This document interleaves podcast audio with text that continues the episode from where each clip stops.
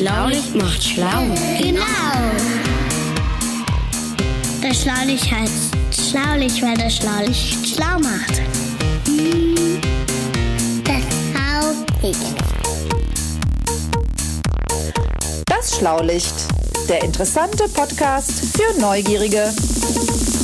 Piff, Knall, Peng. Heute geht es um Comics.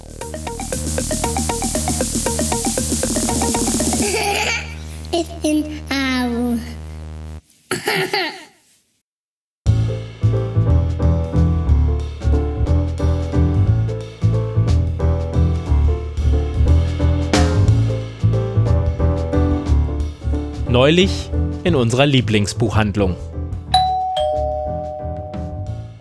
Ah, der Professor Dr. Flugrost. Guten Tag. Haben Sie Ihre komplette WG mitgebracht? Ja, hab ich. Wenn ich die Herren mal eben vorstellen darf. Äh, der Dicke mit der Brille, das ist Jörg. Äh, äh, dick? Äh, hier ist niemand dick und hier ist nur einer dick und der ist gar nicht dick. Also, der, äh, und der, ja, ja. Und der wohlfrisierte Dünne, das ist der André. Ha, schönen guten Tag, Frau Schlottmann. Ja. Und den Eimer Schrauben, den, der sprechen kann, den kennen Sie ja. Unverschämtheit, aber schönen guten Tag, Frau Schlottmann. Guten Tag. Schön, dass Sie alle mitgekommen sind. Das freut mich. Was kann ich denn für Sie tun? Och, wir schauen uns erstmal um, Frau Schlottmann. Ja, sehr gerne. So, dann schaue ich mal hier in die Regale. Was haben wir denn da? Was haben wir denn da? Hm. Oh, das sieht interessant aus. Voynich-Manuskript. Das große Lösungsbuch. Das ist überhaupt nicht interessant, da braucht kein Mensch. Hm. Aber vielleicht hier, so, da steht ein Schild. Vorankündigung. Neuschwabenlandbuch. Jetzt vorbestellen. Da habe ich schon vor zwei Jahren vorbestellt. Aber hier vorne, hier vorne. Äh, Akasha-Chronik. Ja, nee, hab ich schon zweimal durch. Da steht nur Quatsch drin. Aber, aber, aber vielleicht hier. André Sebastiani. Anthroposophie. Eine kurze Kritik. Schon besser. Oh ja, interessant. Ich glaube, das sollte wirklich in keinem Bücherregal fehlen. Hm, glaube ich auch. Äh, jetzt mal, äh, äh, wo sind hier denn eigentlich die Comics? Oh, Ja, oh, ja, Comics. Jetzt sehr schön. Ja. Die Comics sind da hinten, in dem Regal, wo der nette ältere Herr steht, neben der Säule. Entschuldigen Sie bitte, äh, darf ich mal an das Comicregal ran? Äh, was? Was wollen Sie? Ja, äh, Comics? ja, Ja, äh, ja, da, nee, komm, schlimm genug, dass das Zeug hier in der Buchhandlung steht. Das ist, Also- das ist eine gute Buchhandlung. Das ist doch keine Literatur. Das verdirbt nur die Kinder und macht blöd. Jetzt, jetzt, jetzt mal langsam, junger Mann. Also aus welchem Zeitalter sind Sie denn rausgefallen? Also, Ja, ich, ich würde sagen, da war die Welt noch schwarz-weiß. Äh, Ja, deshalb läuft er sich auch in Graustufen rum. Krö. Kicher. Rülps. Grummel, Grummel. Stampf, Stampf, Stampf, Stampf, Stampf, Stampf. Palim, palim. Weg ist er. Naja, nicht schade drum. Nee, dem war wohl nicht klar, dass Comics eine eigene Kunstform sind, die es im Grunde schon seit Ewigkeiten, seit Jahrhunderten gibt, ne? Oh, aber darüber würde ich, glaube ich, gern mehr erfahren. Das klingt interessant. Ja, da kann man auch viel zu erzählen, glaube ich. Aber bevor wir da viel drüber erzählen, würde ich sagen, öffne ich mal wieder meine Jacke. Aha, und holst den roten Knopf raus, ne? So sieht es aus. Das ultimative Geräuscherätsel. Klickerer Doms. Ja, So, seit Jahrhunderten, seit Jahrhunderten. Das kann Ja. ich mir überhaupt gar nicht vorstellen. Doch, äh, doch. Herr Professor, jetzt Ja. äh, klären Sie mich auf. Ja, passen Sie mal auf, junger Mann. Also Comics gibt es schon seit, ach, seit tausenden von Jahren. Die alten Ägypter, die hatten nämlich schon äh, die Bilder mit Texten an die Wände gemalt oder auf Papyrus. Und äh, um das was aus der Religion, aus dem Glauben zu erzählen oder einfach nur äh, äh, Dönekes aus dem Leben, gab's ja. Und äh, im antiken Japan haben sie mit Tuschezeichnungen gemacht. Und äh, äh, im mittelalterlichen Europa, da wurden Bildergeschichten von Heldentaten und großen, großen Ereignissen äh, auf, auf lange Wandteppiche geknüpft. Äh, da gibt's da berühmte Wandteppiche? Kann ich mir gar nicht Doch, doch. vorstellen. Also Wand, Wandteppiche, wer erinnert sich an sowas? Doch, doch, meine Herren, doch, doch, doch, doch, Wandteppiche. Mhm, Das erinnert mich direkt mal an den Teppich von Bayeux, meine Herren. Der Teppich von Bayeux. Das weiß der Herr. Ja. Ach, das äh, k- klingt wie ein Schlagertitel. ja, der Teppich von Bayeux. Der Teppich von Bayeux. ist aber gar kein Teppich. Ne? Ist an sich ist es ein Tuchstreifen von 68 Meter Länge. Also ein ganz, ganz langes Tuch. Der ist nur so ungefähr so 50 Zentimeter hoch, aber 68 Meter lang. Das heißt also wie so eine große Rolle. Okay. Und darauf dargestellt ist halt die Schlacht bei Hastings. Okay, also Hastings in England. Hey, Hast- Hastings in England, genau. Und da drauf ist eine Schlacht zu sehen. Ja, aber nicht nur die Schlacht selber, sondern das ist noch ganz viel mehr, sondern auch die ganzen Vorgeschichte, wie der König die äh, sagt, äh, wie die Schiffe gebaut werden müssen und so weiter. Und man sieht tatsächlich auch, wie die Schiffe aussehen und so. Die Vorbereitung zur Schlacht. Und tatsächlich auf dem Teppich wie eine Bildergeschichte. Genau, es ist eine Bildergeschichte. Und wie geht die aus? Ja, also äh, weiß man nicht so ganz genau, weil da fehlt nämlich am Schluss noch ein Teil. Ah. Ja, also man weiß schon, dass die Schlacht, die ist noch drauf bei Hastings, Mhm. aber das war's dann auch. Aber das, was danach kam, das fehlt. Da sind ja. wahrscheinlich einfach nicht fertig geworden, kann ja sein. Kein Geld mehr. Keine Lust mehr, aufgehört, zack, bumm. Ja. Aber das war halt eine richtige Bildergeschichte, wo man äh, darstellen wollte, wie halt Wilhelm der Eroberer England er- erobert hat, ja. Und äh, was aber super interessant ist, ist, dass die ganzen Texte, die das erklären, die sind so ganz wirr eingestickt. Ja, also es war gar nicht geplant, irgendwie scheinbar das auch noch mit Text zu versehen. Also nachträglich dann? Nee, eben nicht, weil als man das untersucht hat, hat man dann festgestellt, dass zum gleichen Zeitpunkt auch der Text mit eingestickt worden ist, ja. Muss man sich mal angucken, den kann man sich auch heute noch angucken. Super interessant. Aber wann gab's denn eigentlich die ersten richtigen Comics? Ach, die ersten richtigen, also Witzzeichnungen gab es ja schon viel früher. Aber die ersten Comics, die entstanden so Mitte des 19. Jahrhunderts, so um 1850 ungefähr. Also wir hatten ja in Deutschland, hier hatten wir ja einen Zeichner gehabt, der hieß Wilhelm Busch. Der hat ganz berühmte Geschichten Ja, gemacht. Zum Max Beispiel und Moritz. Max, ja, Max und Moritz oder die Frau Helene. Der Malermeister Klecksel. So. Ja, genau.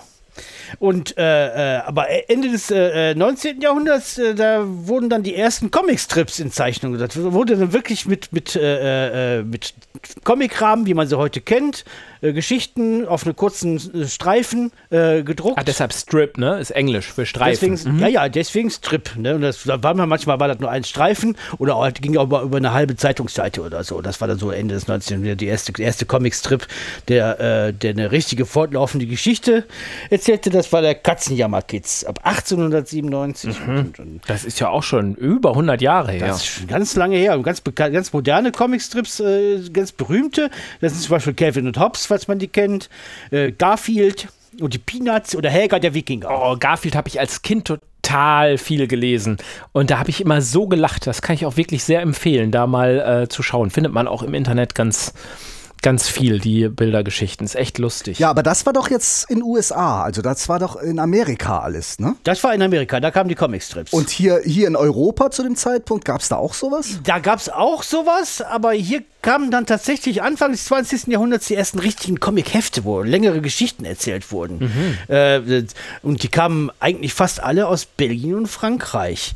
Okay. Äh, ja, da kann ich nachher noch was zu erzählen. Und, äh, und 1929 zum Beispiel erschien der erste die erste Tim und Struppi-Geschichte. Das heißt, Tim und Struppi äh, wird dieses Jahr tatsächlich 90 Jahre alt. Ui, da sehen die aber nicht nach aus, ne? Da sehen die nicht nach aus. Da sehen die gar nicht nach aus. Ja, aber das sind doch Zeichnungen, das ist doch dann gar nicht Ach so, so, mitgealtert. ach so, Heißen ach die so. denn auch Tim und Struppi? Im Original heißen die Tintin. Ah, Äh, der Zeichner äh, heißt Hergé, der kam aus Belgien. Und, äh, und äh, weil die hier so beliebt waren, die, Comic, äh, die Comichefte, hat man sich dann in den USA in den 30ern die längeren Geschichten und die Hefte aus Europa abgeguckt und dann erschienen tatsächlich auch die ersten amerikanischen Comics mit längeren Geschichten, also Tarzan oder Prinz Eisenherz oder, oder, oder auch tatsächlich auch die Mickey Mouse Hefte bei Disney. Ja, die findet man hier ja auch noch. war das denn von Anfang an auch für Kinder alles so gedacht? Irgendwie so mit Tarzan oder so? Weiß ich gar nicht so genau, ne? Und Tarzan, weiß ich nicht, ja, die, das, das, das wurde ja in Zeitungen abgedruckt. In Zeitungen, die lasen ja eigentlich nur die Erwachsenen. Kann sein, dass die Kinder dann auch irgendwie die, die Comics gelesen haben, aber Prinz Eisenherz und Tarzan waren auch schon eher erwachsene Geschichten. Aber wenn ich jetzt an Amerika und Comics de denke, dann denke ich aber auch ganz schnell an Superhelden. Ja, die, gab es tatsächlich dann auch sehr schnell, Ende der 30er Jahre. Ähm, die ersten Superhelden-Comics, so Superman zum Beispiel, der, der, der, äh, der trat erstmals, ich muss das mal eben nachdenken, 1938 in, in, in Action-Comics auf. Und aus dem gleichen Haus ein Jahr später auch Batman in der. Äh, äh, Batman! genau. Okay, das heißt dann aber ja auch, dass die ganzen Superheldenfilme eigentlich auf Comics basieren, stimmt's? Genau. Äh, die, man kennt ja heute zum Beispiel den, äh, die, die Filmproduktion, die Superman- und Batman-Filme macht, DC. Mhm. Und DC ja. ist die Abkürzung für Detective Comics. Und das waren tatsächlich ah. die, da wo Superman und Batman erschienen ist. Ah, und die anderen großen sind Marvel, ne? Die machen auch ganz viel. Marvel, genau. Das, das war, das, das war Konkurrenzprodukt, die kamen ein bisschen später. Okay, aber wie kommt denn jetzt, wie kommt denn jetzt dieser ältere äh, Mensch hier, der jetzt gerade stampfend aus dem Laden marschiert ist, eigentlich auf die Idee, dass das alles Schund ist? Ja, in der Zeit, in, äh, in den 40er und 50er Jahren, da gab es ja diesen Superheldenboom und dann, äh, das war die goldene, goldene Ära der Superhelden, so nennt man das. Und in der Zeit, besonders in den 50ern, da hat man da tatsächlich auch Kampagnen gefahren gegen die Comics. Also, da, weil ein paar Leute glaubten irgendwie, dass die heftigen die Kinder verrohen und verblöden würden, wie, wie der ältere Herr eben. Ne?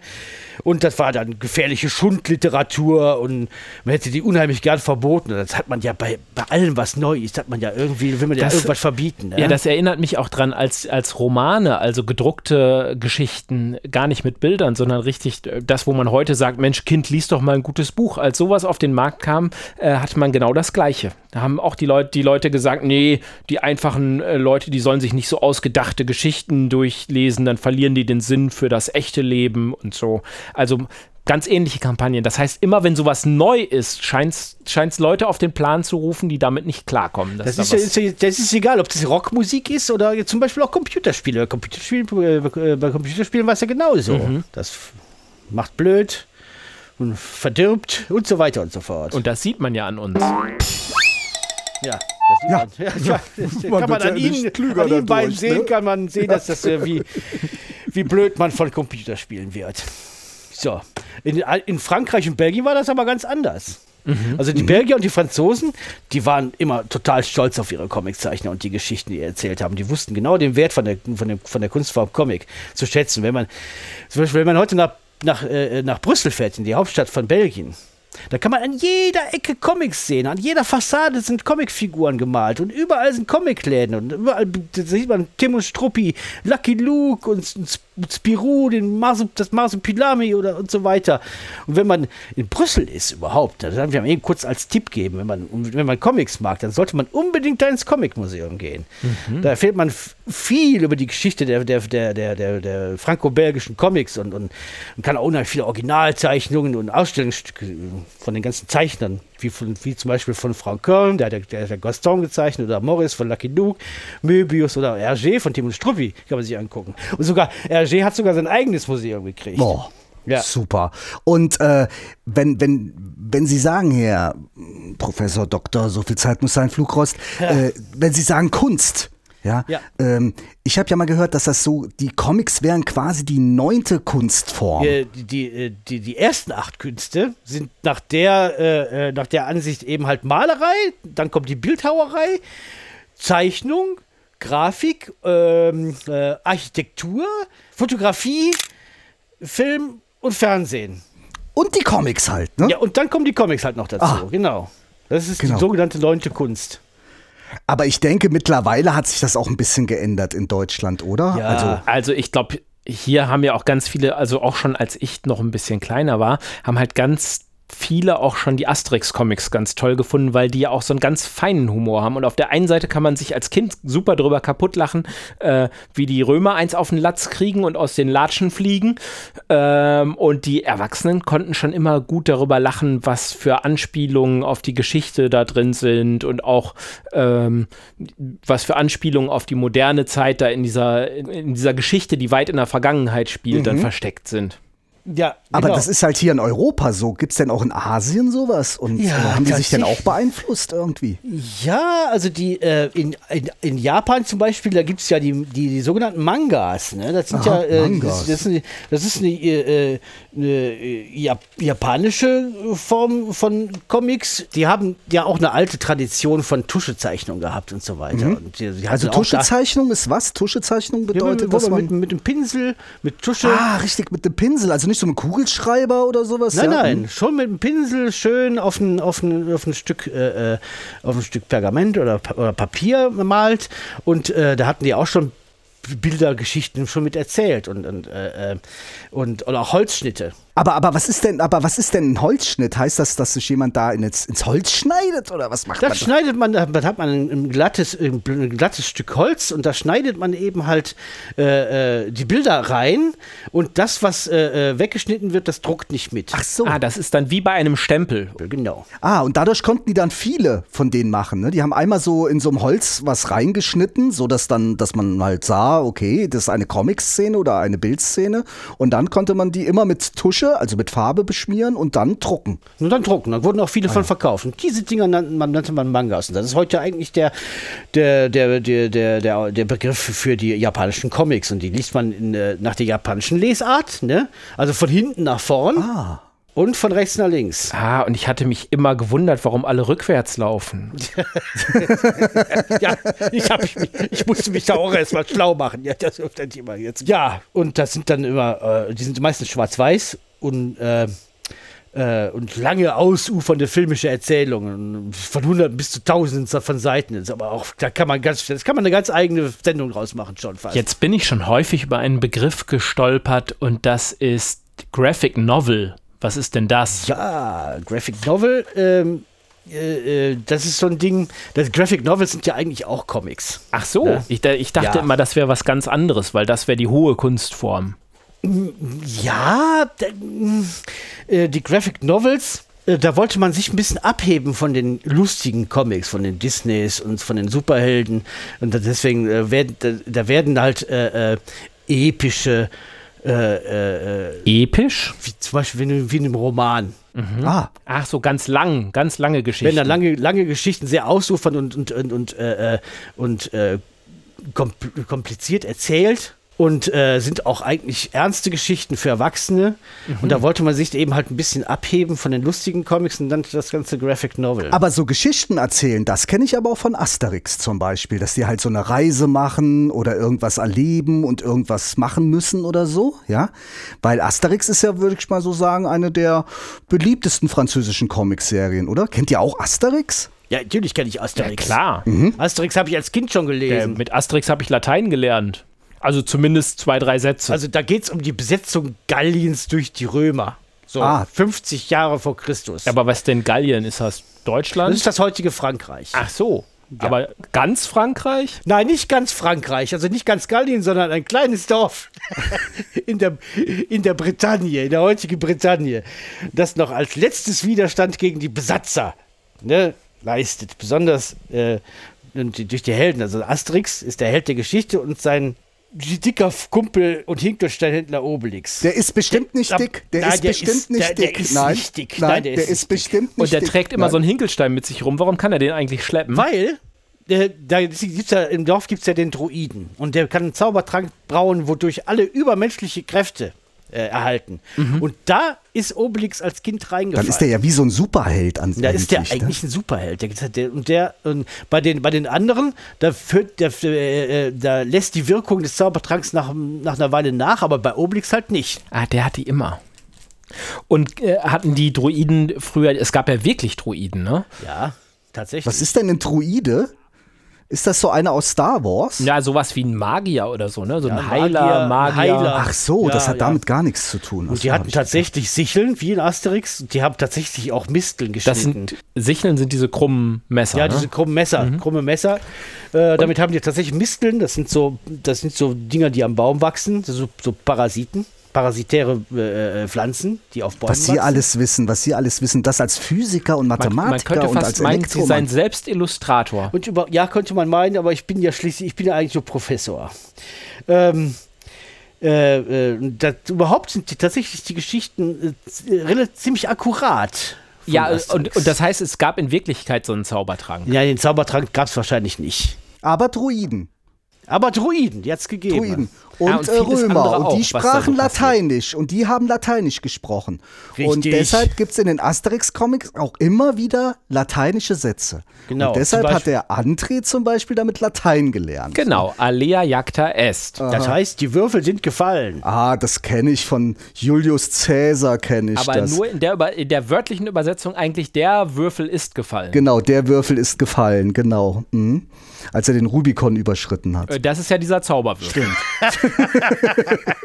Ich merke, du kennst dich wirklich aus in der römischen Geschichte. Mhm. Aber apropos Übersetzung. Jetzt habe ich aber auch mal gehört, dass es bei einem amerikanischen Comic, nämlich ähm, Donald Duck und den ganzen Geschichten aus Entenhausen, ähm, dass es da auch in Deutschland was ganz Besonderes gibt, nämlich dass die sprachlich in Deutschland ganz besonders sind, obwohl die ja übersetzt Ja, sind. das stimmt. Und zwar hat dafür hat äh, Erika Fuchs gesorgt.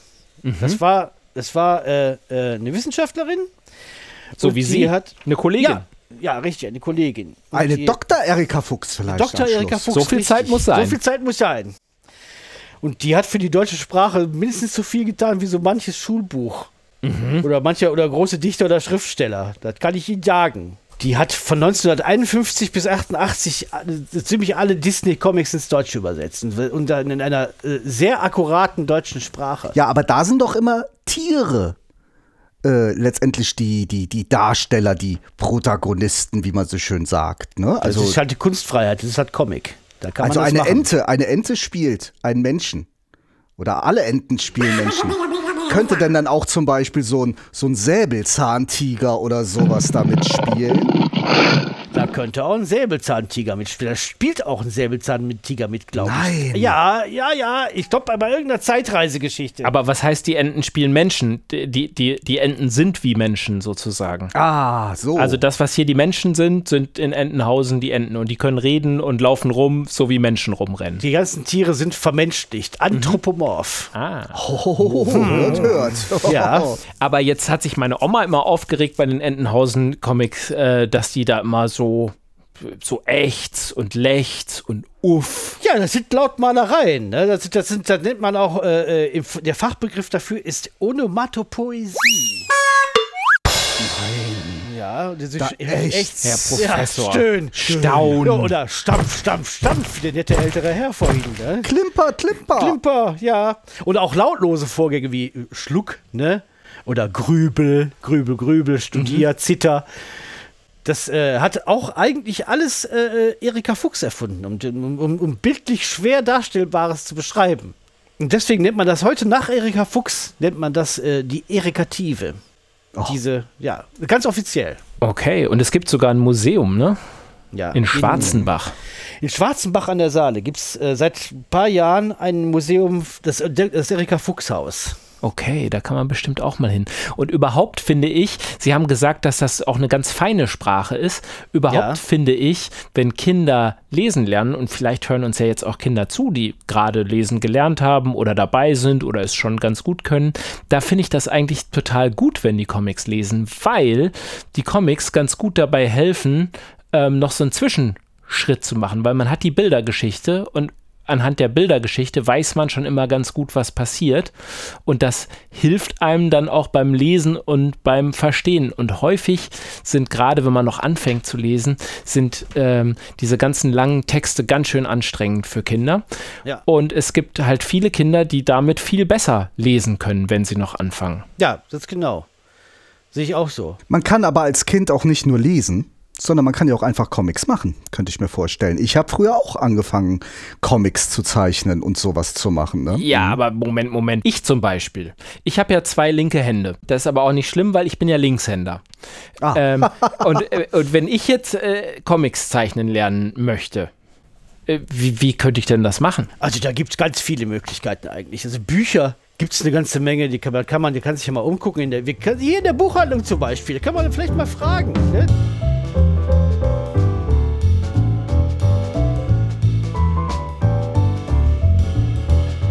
Ja, da habe ich hier eine schöne kleine Auswahl. Zum Beispiel Punkt, Punkt, Komma, Strich, die Zeichenstunde für Kinder. Von Hans Witzig im Bassermann Verlag erschienen. Das ist ein ganz einfach erklärtes Buch, um mit dem Zeichnen überhaupt erst einmal anzufangen. Zeigen Sie mal her, den Stinken.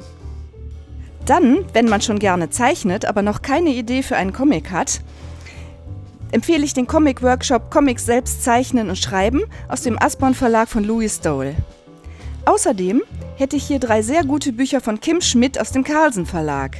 Das erste nennt sich Comicfiguren zeichnen Step by Step Aha. und erklärt die Grundlagen. Dann gibt es den Comic-Zeichenkurs, der baut darauf auf und geht in die Feinheit. Interessant. Und der dritte Teil mit dem Titel Comiczeichenkurs Workbook, das Übungsbuch zum Reinzeichnen, ermutigt zum Zeichnen direkt ins Buch und enthält viele praktische Übungen. Dann haben Sie noch was? Dann gibt es noch ein sehr gutes Buch, das ich Ihnen aber nur gebraucht bestellen kann, weil es ein vergriffener Titel ist. Den findet man noch im zentralen Verzeichnis antiquarischer Bücher, kurz ZVAB. Der Autor Preston Blair ist ein ehemaliger Disney-Zeichner und in seinem Buch Zeichentrickfiguren leicht gemacht erklärt er sehr schön, wie man Bewegungsabläufe darstellt. Erschienen ist das Buch bei Evergreen im Taschenverlag. Dankeschön, Frau Schlottmann. Bitte gern geschehen.